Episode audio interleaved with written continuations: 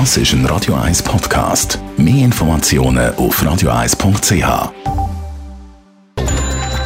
Netto. Das Radio 1 Wirtschaftsmagazin für Konsumentinnen und Konsumenten wird Ihnen präsentiert von Blaser Greinicher.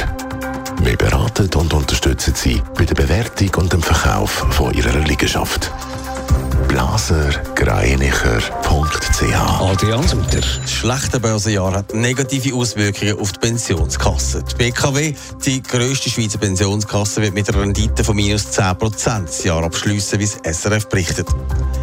Der Gründer der insolventen Kryptobörse FTX bleibt unter Hausarrest. Sam Bankman-Fried hat eine Kaution von 250 Millionen Dollar zahlen und darf sich bis zum Start des Prozesses bei seinen Eltern aufhalten. Im Droht wegen Betrug eine lange Haftstrafe in den USA. Der Schweizer Online-Reiseanbieter Last Minute muss knapp 29 Millionen Franken zurückzahlen. Seit dem Sommer ist vom SECO wegen mutmaßlicher Corona-Betrügerei ermittelt worden. Die Firma soll beim Bezug von Kurzarbeitsentschädigungen betrogen haben. Darum hat SECO das Geld zurückverlangt.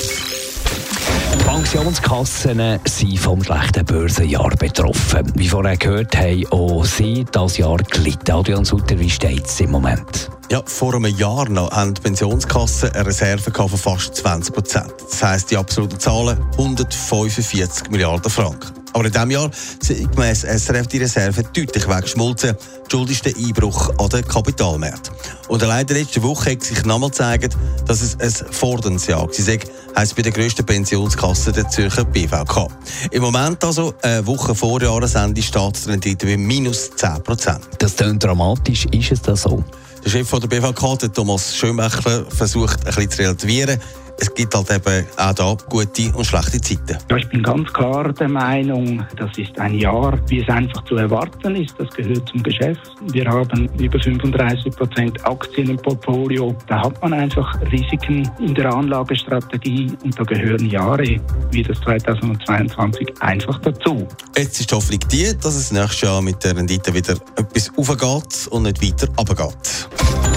Netto, das Radio 1 Wirtschaftsmagazin für Konsumentinnen und Konsumenten.